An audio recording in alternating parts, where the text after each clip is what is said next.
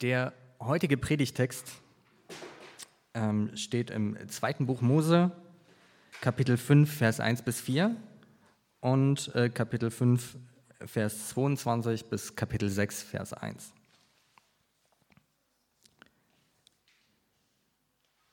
Nun gingen Mose und Aaron zum Pharao und sagten, so spricht der Herr, der Gott Israels, lass mein Volk ziehen, damit es in der Wüste ein Fest für mich feiern kann.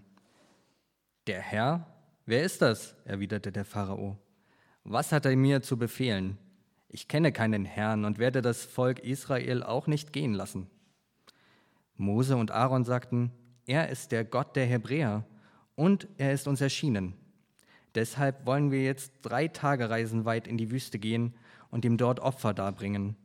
Sonst wird er uns mit Krankheit oder Krieg strafen. Der Ägypterkönig fuhr sie an. Was denkt ihr euch eigentlich, dass ihr das Volk von der Arbeit abhalten wollt? Macht, dass ihr fortkommt an eure Fronarbeit. Mose wandte sich an den Herrn und sagte, Herr, warum lässt du dein Volk so schlecht behandeln? Wozu hast du mich hierher geschickt? Seit ich zum Pharao gegangen bin und ihm deinen Befehl überbracht habe, hat er das Volk noch mehr misshandelt und du hast nichts, da, nichts getan, um dein Volk zu retten. Darauf sagte der Herr zu Mose, Jetzt wirst du erleben, was ich mit dem Pharao machen werde, denn von starker Hand gezwungen wird er sie ziehen lassen. Ja, von starker Hand gezwungen wird er sie sogar aus seinem Land ausweisen. Einen wunderschönen guten Morgen. Schön euch zu sehen. Schön, dass ihr diesen Raum hier schon so mit äh, Leben füllt. Vielleicht geht es euch auch so wie mir, äh, dass es noch ein bisschen kühl ist hier drin. Aber wenn ihr genau darauf achtet, merkt ihr, diese Fußbodenheizung braucht zwar ein bisschen, bis sie in Gang kommt, aber von den Füßen her wird es äh, langsam ein bisschen warm. Ich äh, bete zum Einstieg in die Predigt. Liebender Gott, danke, dass wir die Zeit und den Raum haben, uns ähm, auf dich zu fokussieren, so wie Mario das auch so schön ähm, in seiner Begrüßung gesagt hat. Und ich möchte dich bitten, dass du uns jetzt tatsächlich offen machst für das, was äh, du zu sagen hast, dass das hängen bleibt ähm, aus, äh, den, aus meinen Gedanken zum Text jetzt aus der Predigt, was dir wichtig ist und was du äh, für uns hast. Amen. Ein Fluss, der eigentlich die Lebensader des Landes ist, wird zu ungenießbarem Blut. Dinge, die über Monate gewachsen sind, die dem Erdboden abgerungen sind, eine Ernte, für die Menschen sich abgeschuftet haben, wird in wenigen Momenten von Hagel und Heuschrecken vollständig vernichtet. Licht wird zu Finsternis. Das sind äh, so ein paar der für mich eindrücklichsten äh, zehn Plagen äh, in Ägypten, mit denen wir uns heute Morgen beschäftigen. Ähm, wir haben in der Textlesung äh, gerade eher einen einleitenden Text dazu gehört. Ich habe jetzt nicht alle zehn Plagen vorlesen lassen, denn das würde äh, ziemlich lange dauern, äh, ziemlich viel Zeit in Anspruch nehmen, sondern eher ein Text, der den Rahmen dafür setzt. Und wir beschäftigen uns heute Morgen aber mit diesen Plagen. Und das ist natürlich keine einfache Beschäftigung ähm, damit. Also die große Frage, finde ich, die sich dabei für uns aufmacht, die sich für mich auch da aufmacht, ist, wer ist denn dieser Gott, der diese Plagen gesendet hat, der hinter diesen Plagen steht? Ja, ist das, ist das der liebe Gott oder der liebende Gott, so wie ich ihn gerade im Gebet angesprochen habe, ähm, an den einige von uns glauben, äh, wie, wie wir heute als äh, Christen an ihn glauben? Wer ist dieser Gott? Und äh, wir befinden uns äh, heute, äh, um das ein bisschen einzusortieren, diesen Sonntag, diese Plagen auch mitten in der Exodus-Geschichte, ja, mitten in dieser epischen, großen, prägenden Geschichte des Auszugs der Israeliten aus Ägypten, aus der Unterdrückung, aus der Sklaverei in Ägypten. Und äh, letzten Sonntag, wo wir herkommen, ist, äh, dass Gott äh, Mose dazu berufen hat, dass Gott Mose jetzt eben beauftragt hat, selbst in seiner Begrenztheit zum Befreier dieses Volkes zu werden, zum Pharao zu gehen, ihn zu konfrontieren und ihm zu sagen, lass mein Volk ziehen. Und heute kommt es dann eben jetzt genau zu diesem Showdown. Auch das haben wir äh, im Text schon gehört, dass Mose zum Pharao geht, dass er ihn konfrontiert, dass er diesen berühmten Satz sagt, ja, lass mein Volk ziehen. Und ähm, die Reaktion des Pharao, die wir dann darauf erleben, die wir darauf hören, ist, du sagst, ich soll die ziehen lassen hier im Namen dieses Gottes. Äh, der Jahwe-Name äh, kommt hier vor, ja, aber wer ist dieser Gott? Ich kenne diesen Gott überhaupt gar nicht und ich überhaupt, warum sollte ich auf den hören? Warum sollte ich auf den hören?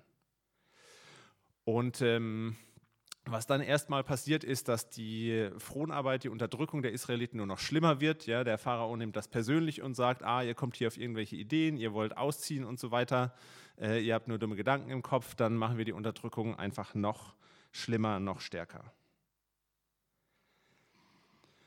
Und Gott äh, und Mose äh, betet dann zu Gott und sagt, okay, du hast mich hier berufen, du hast mich hierher gesendet irgendwie, ähm, um das Volk zu befreien, ja, um so eine Befreiung zu bewirken. Aber alles, was passiert ist im Moment, ist, dass es noch schlimmer geworden ist. Es hat überhaupt keinen Effekt gehabt. Wozu hast du mich überhaupt hierher gesandt?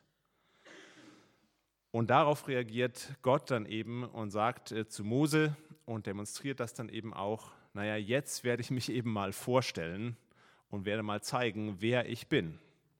Das ist ein ganz, ganz äh, wichtiges äh, Element, ein ganz, ganz wichtiger Rahmen, der hier im Text auch äh, gezeigt wird, äh, gesetzt wird, dass Gott sich vorstellt durch diese zehn Plagen und dass er dadurch äh, bekannt wird, dass dadurch auch was von seinem Wesen bekannt wird. Das macht für uns natürlich diese Frage, die ich eingangs gestellt habe, eigentlich nur noch schwieriger. Ja? Wer ist dieser Gott? Ja, der, wer ist dieser Gott, für den die zehn Plagen halt nicht so was sind, was er mal an einem schlechten Tag irgendwie, ja, so ein Ausrutscher oder so gemacht hat, sondern das ist sowas wie die Visitenkarte dieses Gottes, auf der stehen die zehn Plagen äh, mit drauf als ein Erkennungsmerkmal. Ja, ich bin der Gott, der aus, äh, aus Licht auch mal Finsternis werden lässt. Wie gehen wir damit um? Und äh, ich will äh, die Predigt heute dazu verwenden, um erstens ähm, mal darauf einzugehen oder das zu erarbeiten, dass dieser Gott der zehn Plagen ein guter Gott ist. Äh, und dazu sehr viel tatsächlich in den Text reinschauen. Also lest das gerne mal zu Hause nach. Das lohnt sich, diese zehn Plagen. Und dann eben auch darauf zu schauen, warum dieser Gott nicht nur generell irgendwie ein guter Gott ist, sondern ein guter Gott für uns und für unsere Situation heute.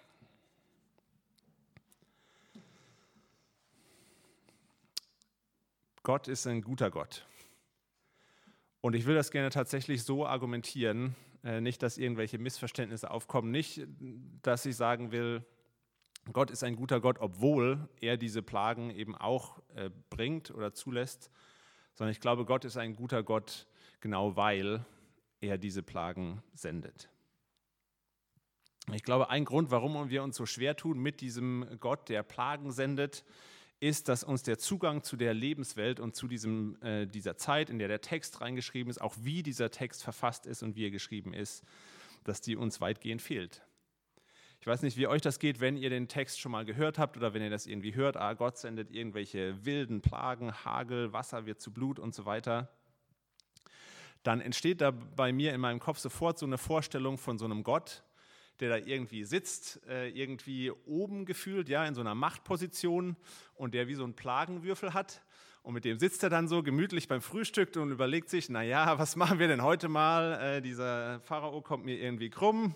Ah, Heuschrecken, großartig.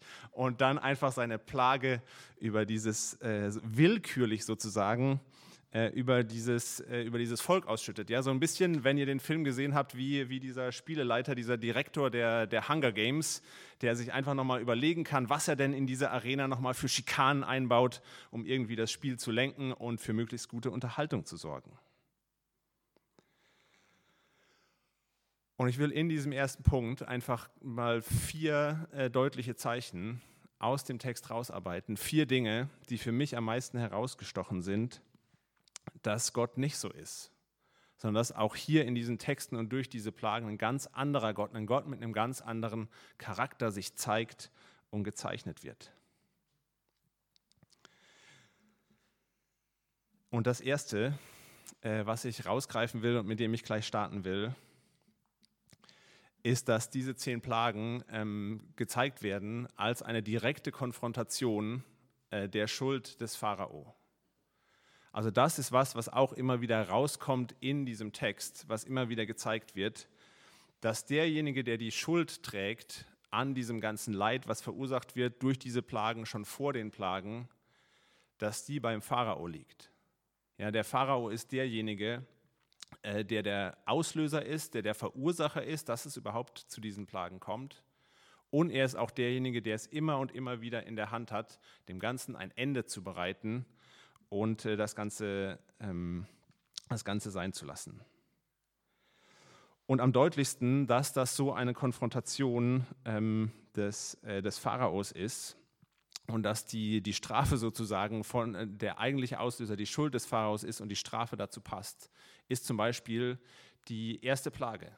Ja, die erste Plage ist, dass das Wasser des Nils zu Blut wird um das Ganze dann nochmal äh, zu pointieren, findet tatsächlich die Ankündigung der ersten Plage auch ähm, spezifisch statt, als der Pharao zum Wasser, zum Nil hinausging. Da konfrontiert ihn Mose und kündigt diese erste Plage an.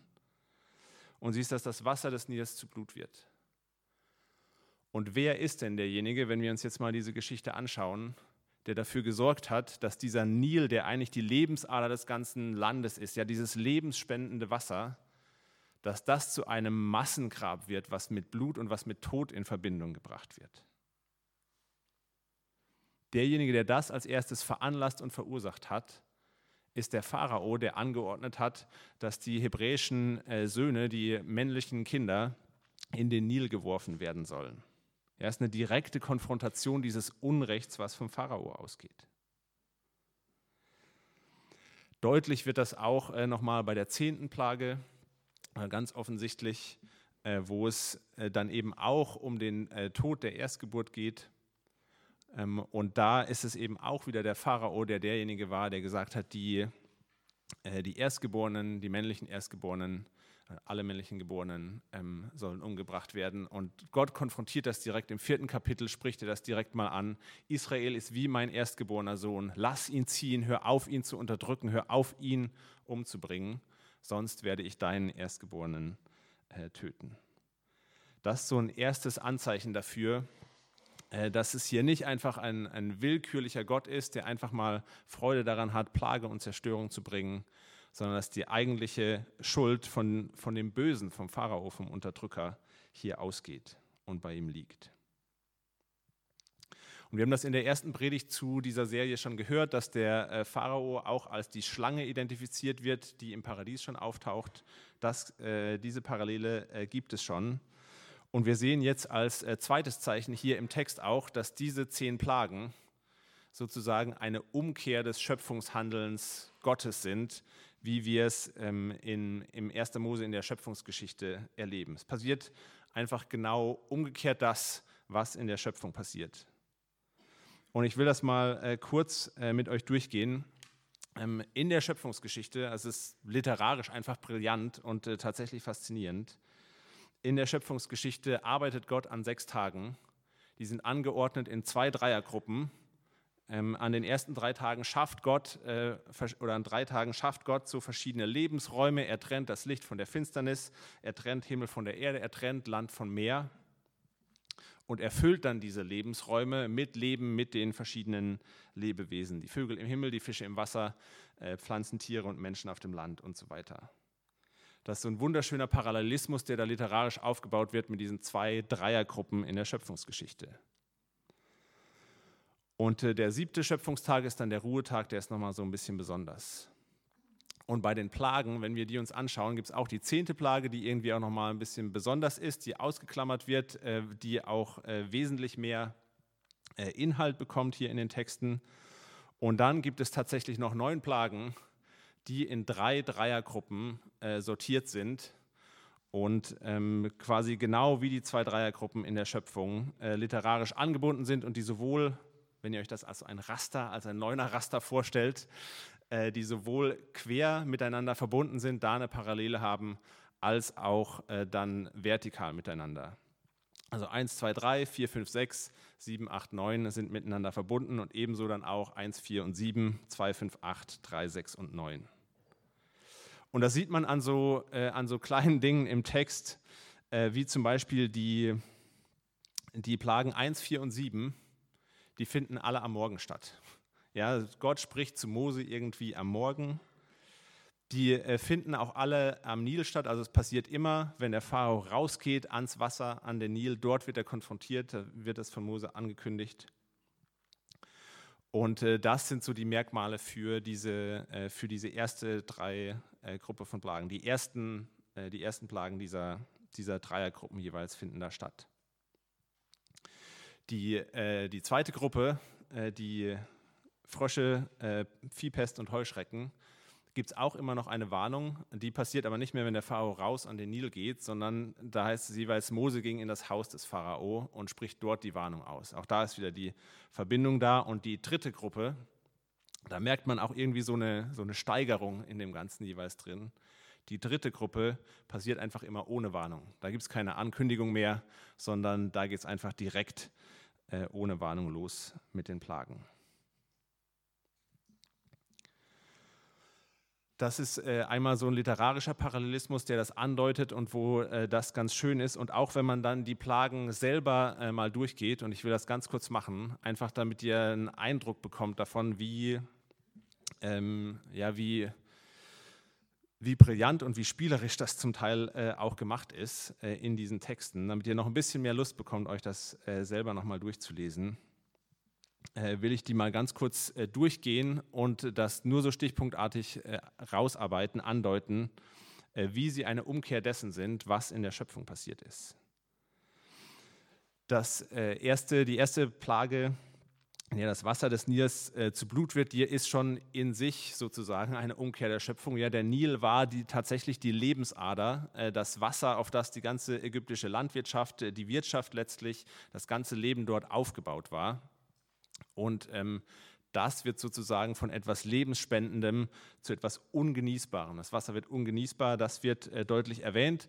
Und dann am Ende dieser ersten Plage wird so ganz ähm, unvermittelt erzählt, sie dauerte sieben Tage. Sieben Tage dauerte diese äh, Plage und das ist äh, eine Anspielung eben auf die Schöpfung und die Umkehr davon. Zweite Plage sind die Frösche.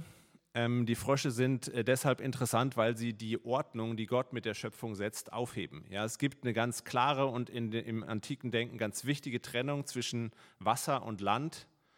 Und die Frösche sind an sich in ihrem Wesen schon ähm, Wesen, die sowohl im Land als auch auf dem Wasser zu Hause sind und diese Ordnung sowieso ein bisschen durcheinander bringen. Und in dieser Plage äh, vermehren die sich jetzt unglaublich im Nil, bleiben dann aber nicht in ihrem zugewiesenen Lebensraum, sondern gehen aus Land und äh, machen das Leben auf dem Land ähm, auch, äh, auch völlig furchtbar. Sie, sie heben diese Schöpfungsordnung, diese Trennung von Land und Wasser auf. Die Mücken, die, die dritte Plage, kommen aus dem Staub der Erde. Ja, Moses schlägt mit seinem Stab auf den Staub und dann kommen die raus. Staub ist das Zeichen der Vergänglichkeit, das dem Gott Leben eingehaucht hat, damit Lebewesen daraus werden. Und es ist, als ob die Vergänglichkeit, der Staub selbst sozusagen, äh, von der Erde aufgeht und die, die Menschen wieder runterzieht. Auch das eine eindeutige Umkehr der Schöpfung. Äh, die Fliegen sind äh, das nächste, die nächste Plage. Ähm, von denen heißt es, sie füllen die Erde, so wie die Menschen dazu beauftragt wurden, in der Schöpfung die Erde zu füllen, mit Leben zu füllen. Nur dass Fliegen, äh, die das Land füllen, eher ein Zeichen von Tod sind. Ja, die setzen sich so auf Kadaver und zersetzen alles. Fünfte Plage ist die Viehpest. Wo ganz viele Tiere plötzlich an der Pest erkranken. Und da heißt es spannenderweise, äh, dass der Herr eine bestimmte, eine Zeit bestimmte, an der das passieren sollte, ähm, ist genau das gleiche Wort, wie als Gott äh, Zeit bestimmt durch Licht und Finsternis, durch die Trennung von Licht und Finsternis. Sechste Plage sind Beulen oder Blattern. Ähm, das ist einfach das Wort für Beule oder Blattern im Hebräischen ist einfach das Wort Schlange rückwärts. Also auch wieder die Schlange, die äh, die Schöpfung zerstört. Der Hagel, äh, siebte Plage, zerstört äh, Menschen, Tiere und Pflanzen, alles, was, glaube ich, an Tag drei und sechs der Schöpfung auf dem Land geschaffen wurde. Die Heuschrecken, äh, dann nochmal äh, krasser, äh, nur die Pflanzen, die an Tag drei geschaffen wurden. Und die neunte Plage, Dunkelheit, da kommt ihr wahrscheinlich inzwischen auch schon selbst drauf. Äh, das Erste, was äh, Gott gesagt hat in der Schöpfung ist, es werde Licht und jetzt es werde Finsternis und es wurde Finsternis im ganzen Land. Und äh, damit ist es noch nicht genug. Äh, die Anzeichen gehen einfach noch weiter in diese Richtung. Das ist ganz stark einfach in diesem Text drin. Ähm, innerhalb von diesen Plagen äh, kommt siebenmal vor, wie die sieben Schöpfungstage. Das passiert, damit ihr erkennt, dass ich Gott bin, dass ich Jahwe bin, dass ich der Herr der Schöpfung bin. Und Gott spricht in der Schöpfung, in der sieben Tage Schöpfung, spricht zehnmal und hier haben wir zehn Plagen, die äh, dem Ganzen entgegenwirken. Das ist eine spannende Beobachtung und ich finde, sie macht einen ganz, ganz wichtigen Punkt. Sie machen einen ganz, ganz wichtigen Punkt. Und zwar, dass wenn äh, der Pharao, der hier eben als Gott auftritt sozusagen, der hier auftritt als Herr der Schöpfung, dass dann eben nicht das passiert, was in einer Schöpfung passieren sollte, dass nämlich aus Chaos Ordnung geschaffen wird, so wie Gott das geschaffen hat, sondern dass genau das Umgekehrte passiert. Und äh, man könnte das, glaube ich, sogar so sagen, dass hier nicht Gott einfach irgendwie willkürlich Plagen auf die, äh, auf die Erde schmeißt. Es ist auch nicht so, dass äh, Gott hier einfach mit, äh, mit Gegengewalt sozusagen nur, einfach nur zeigt, wer hier der Stärkere ist, sondern er zeigt durch diese Plagen auf, wo die Herrschaft, wo das Handeln des Pharao hinführt und beschleunigt das Ganze einfach nur ein bisschen. Er beschleunigt die Selbstzerstörung und, äh, und zeigt die Zerstörung auf, die, ähm, die er verursacht und unter der so viele andere Menschen zu leiden haben. Und setzt dem Ganzen äh, ein Ende durch diese Plagen. Greift hier ein.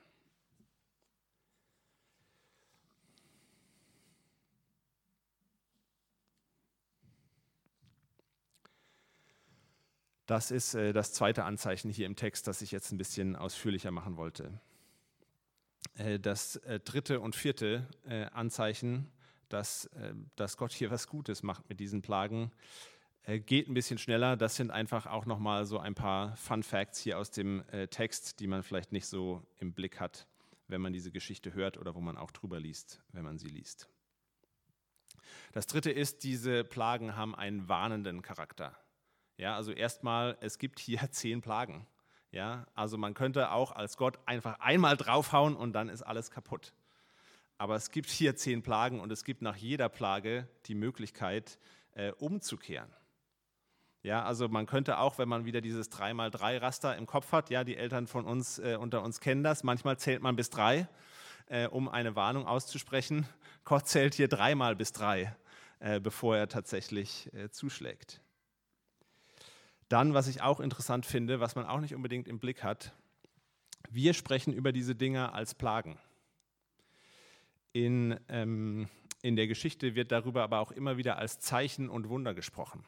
Ja, es sind Zeichen, die Gott setzt. Und äh, Mose wird hier auch als Prophet eingeführt, was wir gerade gehört haben. Ähm, der erste Satz von unserer Textlesung, das ist das erste Mal, dass diese Formel vorkommt. So spricht der Herr. Ja, Mose sagt, das wird als Prophet eingeführt und er tritt hier sozusagen als warnender Prophet auf, der Zeichen vollbringt, damit die Menschen nochmal eine Möglichkeit haben, sich zu besinnen, damit der Pharao nochmal eine Möglichkeit hat, umzukehren. Was ich auch spannend finde, ist, äh, dass man das auch so sehen kann, dass diese zehn Plagen selbst in ihrer Gesamtheit letztlich nur eine Warnung sind für das eigentliche Gericht Gottes, für die eigentliche Strafe Gottes, die dann im Roten Meer stattfindet. Auch da kann man eine Parallele sehen. Der Nil wird zu Blut und äh, dann wird am Ende das Rote Meer äh, mit, den, mit dem Blut, mit den Leichen der Ägypter gefüllt. Was ich auch äh, wichtig finde, ist ein Detail, aber ein wichtiges Detail, dass es äh, immer wieder auch die äh, Möglichkeit und die Ankündigung gibt, beim Hagel zum Beispiel ganz explizit, dass die Möglichkeit zum Schutz gibt. Ja, auch für die Ägypter gibt es die Anweisung, macht das und das, Hagel wird kommen, geht ins Haus, bringt eure Tiere ins Haus. Ähm, es, es gibt immer diese Warnung, die einen auch schützt vor diesen Plagen. Diese Warnung ist auch nicht in dem Sinne ähm, nur auf die Ägypter gezielt oder nur irgendwie äh, rassistisch, dass die nur hier vorkommen. Äh, vielleicht habt ihr das in unserer Textlesung schon bemerkt. Die Israeliten sagen, sie wollen ausziehen und ihren Gott verehren, damit sie nicht mit Plagen geschlagen werden. Äh, Im fünften Buch Mose wird das auch nochmal explizit äh, an die Israeliten gesagt. Ähm, wenn ihr selbst zerstörerisch werdet, ähm, wenn ihr zerstörerisch wirkt, dann wird Gott auch euch mit Plagen schlagen, äh, wie die Ägypter. Also es ist nicht äh, so, dass hier irgendwie ein Volk, die Ägypter, ausgesondert werden und Gott hat die jetzt irgendwie auf dem Kicker, sondern das ist ein, ein grundsätzliches Prinzip, eine grundsätzliche Warnung. Und das vierte und letzte, was ich spannend finde hier im Text, ist, dass diese zehn Plagen natürlich als Zielsetzung die Erlösung haben. Ja, sie haben eine Befreiung zum Ziel. Und äh, zum einen, offensichtlich, haben sie die Befreiung vom Volk Israel zum Ziel. Die werden hier in die Freiheit aus dem Frondienst. Hunderttausende Menschen werden aus der Sklaverei befreit. Ist ja auch kein schlechtes Ziel. Ähm, es wird auch an den abrahamitischen Segen erinnert, wo genau dieses Volk dann auch wieder zum Segen für alle Völker werden soll. Und es heißt auch, äh, es sind viele Fremdlinge mit ihnen ausgezogen. Das waren nicht nur Israeliten, die da ausgezogen sind, sondern alle, die diesem Gott nachfolgen wollten, die in die Freiheit aus diesem zerstörerischen Prinzip ausziehen wollten, konnten da mitgehen und sind auch mitgegangen. Und ähm, es heißt auch, dass die Israeliten äh, Gunst beim Volk der Ägypter hatten. Ja, die Ägypter waren ihnen am Ende wohlgesonnen, haben ihm am Ende noch Geschenke mitgegeben, mit denen sie ausziehen konnten. Ähm, und äh, ja, das ist auch irgendwie so ein Zeichen dafür, dass es hier um eine Befreiung, um eine Erlösung geht.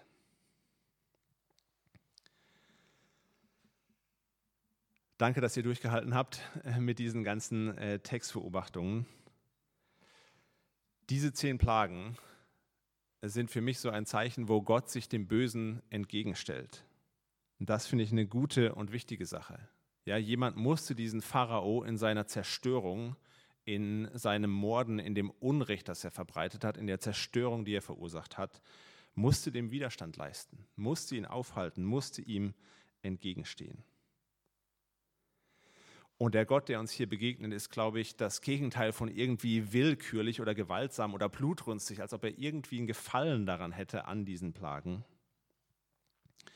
aber es ist ihm einfach wichtig, hier einen effektiven Widerstand zu leisten, den Unterdrückten zu helfen und den Unterdrückern auch einfach mal die Grenze aufzuzeigen. Was können wir aus diesem ersten Punkt, aus diesen Textbeobachtungen äh, mitnehmen für uns? Ich denke, dieser, dieser Gott, der straft, der diese Plagen sendet, der sendet, der Gott, der auch äh, Richter ist irgendwie, das ist normalerweise jemand, der auch für mich, wo ich eher sage, naja, das nehme ich halt so in Kauf, das ist halt auch Gott, aber eigentlich ist hauptsächlich der liebende Gott, um den es mir geht, mit dem ich mich identifizieren kann, an den ich glauben kann. Und ich habe mich gefragt, was der Grund dafür ist, weil so wirklich kann man das nicht ignorieren. Die Plagen sind nicht nur der einzige Text äh, in der Bibel, wo Gott so offensichtlich als Richter auftritt. Und ich glaube, ein erstes, was das bei uns anstoßen kann, ist, dass Gott hier was Gutes tut, ist, dass wir mal anfangen, den Gott als richtenden Gott nicht in erster Linie als Bedrohung für uns zu sehen, sondern als unseren Verbündeten als unseren Verbündeten, der es gut mit uns meint. Als jemand, der uns zur Seite steht in Situationen, wo wir uns ohnmächtig fühlen, wo wir Unterdrückung verspüren, wo wir merken, wir kommen mit unserer eigenen Kraft nicht weiter, wo wir uns hilflos fühlen und wo wir uns danach sehen, dass da mal jemand auf den Tisch haut und sagt, jetzt ist genug. So geht es nicht weiter. Und da tut es unglaublich gut, einen, einen Gott an der Seite zu haben, der so auftritt, der so Widerstand leistet und uns hilft, Widerstand zu leisten. Und ich würde sagen, selbst wenn wir nicht diejenigen sind, die ohnmächtig sind, selbst wenn wir nicht in der Position der Unterdrückten sind, sondern die Unterdrücker sind, ist es unglaublich hilfreich und unglaublich gut und wünsche wünsch ich mir das eigentlich, wenn ich drüber nachdenke, dass es jemanden gibt, der mir mal eine vor den Bug knallt und äh, mir mal eine Warnung schenkt. Und es ist ja nicht so, dass er einfach mal äh, direkt, ah, hier hat jemand einen Fehler gemacht, zack, ähm, kaputt, sondern immer und immer wieder kommt die Warnung und kommt die Möglichkeit zur Umkehr und, äh, und ist die Absicht aufzuzeigen, guck mal, hier verrennst du dich in eine völlig falsche Richtung, hier zerstörst du andere und dich selber, hör doch mal auf damit. Und so einen Gott zu haben, äh, der das tut, das ist unglaublich wertvoll, das ist ein unglaublich wertvoller Verbündeter, nicht ein, nicht ein Gegner. Und ein erster Punkt, wo das für mich so greifbar wird, ist, wenn es äh, zum Beispiel, wenn es darum geht, äh, anderen zu vergeben. Ist was, was, ist was, was schwer fällt, ähm, ist was, was uns was kostet, ist was, was uns irgendwie auch auffrisst, wenn wir es nicht machen. Aber es ist was, was, äh, was unglaublich befreiend sein kann und wo, wo Gott uns, glaube ich, zum einen die Möglichkeit dazu gibt, zu vergeben, weil er derjenige ist, der im Zweifelsfall Widerstand leistet. Wir können uns darauf verlassen, wir können darauf vertrauen, dass er das Böse nicht einfach laufen lässt, dass er es nicht unbestraft lässt. Das nimmt die Last von uns. Und gleichzeitig können wir darauf vertrauen, dass er uns Freiheit schenkt, dass diese Kosten, die es uns kostet, anderen zu vergeben, dass die es wert sind und dass die uns in die Freiheit führen. Das ist so ein erstes ganz kleines Beispiel, wo das für mich praktisch wird, Gott, den, Gott, der die Plagen sendet, als unseren Verbündeten zu sehen. Das zu diesen Beobachtungen am Text, warum ich glaube, dass uns hier ein guter Gott begegnet in diesen Plagen. Und ich möchte jetzt im zweiten Punkt äh, noch ein bisschen drauf schauen, warum ist das denn nicht nur grundsätzlich gut, sondern auch gut für uns? Und ich glaube erstmal, dass es einen weiteren Grund dafür gibt, warum wir uns so schwer tun hier mit einem Gott, der solche Plagen über die Menschheit bringt. Und der ist ganz einfach, dass die allermeisten von uns noch nie so wirklich unterdrückt wurden. Ja, also so eine krasse Unterdrückung, wie wir sie, wie die Israeliten sie in Ägypten erlebt haben, mit Zwangsarbeit, äh, mit willkürlichen Morden und so weiter, das haben einfach die meisten von uns noch nicht so erlebt. Und für die, für die Israeliten in ihrer Situation war die Frage nicht unbedingt, ah, warum diese krassen Plagen, warum diese krassen Strafen, sondern es war eher, warum dauert das so lange? Ja, wann geht es endlich los? Wann schreitet Gott endlich mal ein? Und ich habe euch ein äh, Zitat von Miroslav Wolf mitgebracht, das das nochmal äh, sehr schön deutlich macht, dass das, glaube ich, auch in unseren Zeiten, in, in den aktuellen Kriegsgebieten, in den aktuellen Situationen, wo Menschen unter Zwangsarbeit und Sklaverei leiden, ähm, wichtig ist, dass es einen solchen Gott gibt, der einschreitet. Äh, ihr findet das auch auf Seite 4 als zweiten Text zum Nachdenken. Es braucht die idyllische Ruhe eines Vorortes für die Entstehung der These, dass menschliche Gewaltlosigkeit aus dem Glauben an einen Gott resultiert, der sich weigert zu richten. An einem Ort, an dem die Erde versenkt und mit dem Blut der Unschuldigen getränkt ist, wird diese Idee unweigerlich sterben. Wenn Unrecht und Betrug Gott nicht zornig machen würden und er der Gewalt keine finale Grenze setzen würde, dann wäre dieser Gott unserer Anbetung nicht würdig. Ich glaube, es gibt auch heute genug äh, Menschen, die sich nach einem solchen Gott sehen, der in den Widerstand geht mit ihnen und der dem, dem Bösen eine Grenze setzt. Und auch wenn wir jetzt nicht, ähm, in der, nicht das Volk Israel sind, nicht in der Situation sind, die meisten von uns, äh, die allermeisten von uns, wie, dass wir irgendwie Unterdrückung, Sklaverei, Krieg erleben oder so, finde ich das doch eine spannende Frage. Wo begegnet uns, uns denn dieser Gott in unserer Situation, in unserer Lebenswelt, so wie wir heute Morgen sitzen? Ja, wo, wo sind denn unsere Plagen? Und das kann jetzt sein, dass ich äh, vielleicht zu sehr in eine Richtung lese oder so. Ähm, aber ich finde das tatsächlich eine sehr, sehr spannende Frage. Und äh, ich glaube nicht, dass äh, Gott uns heute noch irgendwie Hagel oder so irgendwie was schicken wird. Ähm, ich glaube, äh, das war diese, diese naturverbundenen Zeichen und Plagen waren eben auch in einer Zeit, in der die Menschen zu kämpfen hatten, in denen das ihr täglich Brot war, mit Erde, mit Wasser, mit Wind und so weiter zu kämpfen. Und da ist ihnen Gott darin begegnet. Und das Element, von dem ich immer wieder höre und lese, dass es das Element ist, mit dem wir zu kämpfen haben, ist die Zeit ist Zeit. Und zwar in unterschiedlichen Formen. Ich glaube, für die äh, Privilegiertesten unter uns ist das so ein bisschen ein hausgemachtes Problem. Wir haben eigentlich unsere Zeit zur freien Verfügung, aber wir wollen mit der Zeit, die wir haben, so viel wie möglich, so viele Menschen wie möglich auch irgendwie erreichen, äh, bewegen und wir, wir ballern uns einfach unser Leben so voll, dass wir immer mehr machen und immer weniger wissen, warum. Und äh, das ist dann das, was im, äh, im, Zweifelsfall oder im Extremfall bis hin in solche Dinge wie, äh, wie ein Burnout oder, ähm, oder Depression leiten kann. Ich glaube, es gibt äh, auch eine Kehrseite davon.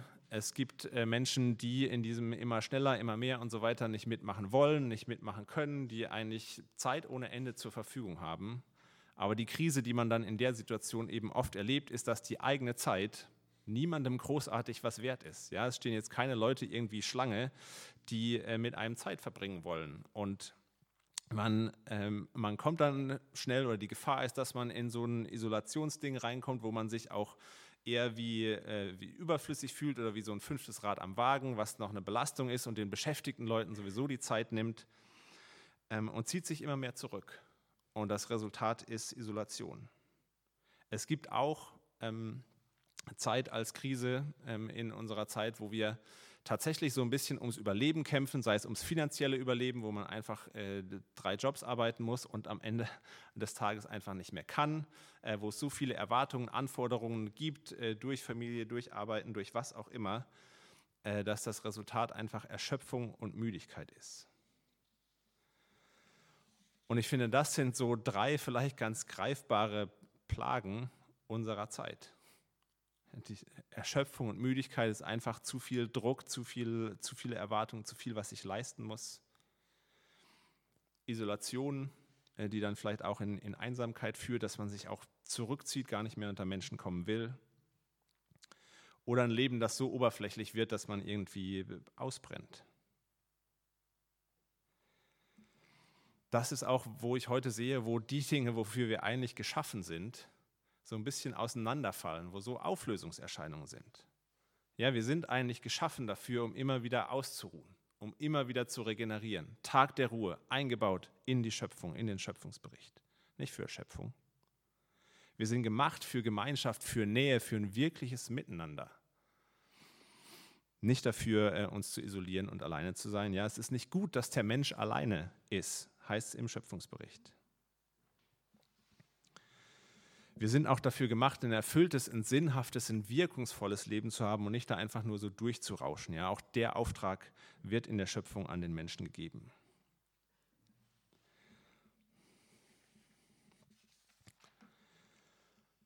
Und der Grund dafür, der Grund für diese Plagen, ist, dass wir, das ist jetzt eine grobe Zusammenfassung äh, von vielem, was, äh, was gesagt wird, was ich auch gelesen habe, ist, dass wir unseren Sinn für Ewigkeit verloren haben ist, dass wir nicht mehr rausschauen können über diese 80 Jahre oder was auch immer von unserer Geburt äh, bis zu unserem Todeszeitpunkt.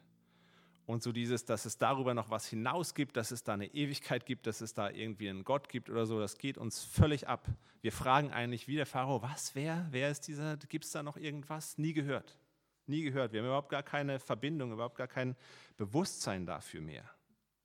Ich glaube, wenn wir in irgendeiner Form so eins dieser Zeitprobleme spüren, vielleicht auch mehrere parallel so ein bisschen. Erschöpfung, Isolation, die Schnelligkeit, Oberflächlichkeit unseres Lebens, dann kann das für uns, glaube ich, ein Zeichen sein, uns mal wieder an Gott zu erinnern und Gott auf eine ganz andere Weise Raum in unserem Leben einzuräumen. Ja, es steckt da auch eine Ermutigung drin, glaube ich, äh, gerade für alle von uns, ähm, die vielleicht eher mit der Erschöpfung und der Isolation zu kämpfen haben. Ja, das muss nicht immer so sein. Da gibt es einen Gott, der Widerstand leistet und der da dem auch ein Ende setzen kann. Aber ich glaube, da steckt auch eine Warnung für uns drin, äh, der ich jetzt noch die letzten zwei Minuten äh, widmen will. Weil ich glaube, dass, ähm, ich glaube, dass, äh, dass diejenigen unter uns, die, äh, die am handlungsfähigsten sind, die am ehesten vielleicht auch diejenigen sind, äh, die, äh, die ihr Leben selber schnell machen, die am ehesten vielleicht auch dafür sorgen, dass andere sich isoliert ähm, und ausgebeutet fühlen, ähm, dass die am ehesten auch diejenigen sind, die hier heute Morgen sitzen. Denn wer am isoliertesten sich fühlt, am erschöpftesten sich fühlt, der ist sonntags morgens nicht mehr hier in einem Gottesdienst. Und ich glaube, was das bedeuten kann, ist, dass wir Gott nochmal auf eine ganz andere Art und Weise Raum und Zeit und Bedeutung äh, in unserem Leben einräumen. Und was ich damit meine, ist nicht einfach, dass wir äh, eben vielleicht nochmal regelmäßiger in den Gottesdienst gehen oder nochmal öfter beten und so weiter, sondern der Pharao hatte auch viele Begegnungen mit Mose, in denen Gott zu ihm gesprochen hat, hat überhaupt nichts gebracht. Sondern die Herausforderung, die der Pharao hatte, war, lass mein Volk ziehen. Ja, lass, lass mal was gehen, worauf äh, aus der Sicht des Pharao sein Wohlstand, sein, sein Ruhm, sein Ruf irgendwie aufgebaut war. Lass mein Volk mal ziehen. Und ich glaube, wenn wir einfach, ähm, einfach uns vornehmen, ein bisschen mehr zu beten, ein bisschen regelmäßiger das zu machen, noch ein bisschen disziplinierter zu sein, wir trotzdem all unsere Energie, all unsere Gebete nur da reinfließen, noch mal ein bisschen mehr aus unseren 80 Jahren rauszuholen. Und wir werden Gott nie so erleben, dass er unseren Blick weitet, dass es eigentlich viel mehr gibt und um viel mehr gibt, als nur, dass wir das Beste aus unseren 80 Jahren rausholen. Und ich äh, will eine kurze Illustration noch machen, wo ich das äh, erlebt habe. Und, und äh, ja, das ist aus dem kirchlichen Kontext, in dem ich jetzt einfach auch schon lange unterwegs bin, aber ich glaube, das lässt sich auch gut ähm, auf äh, viele andere Situationen übertragen.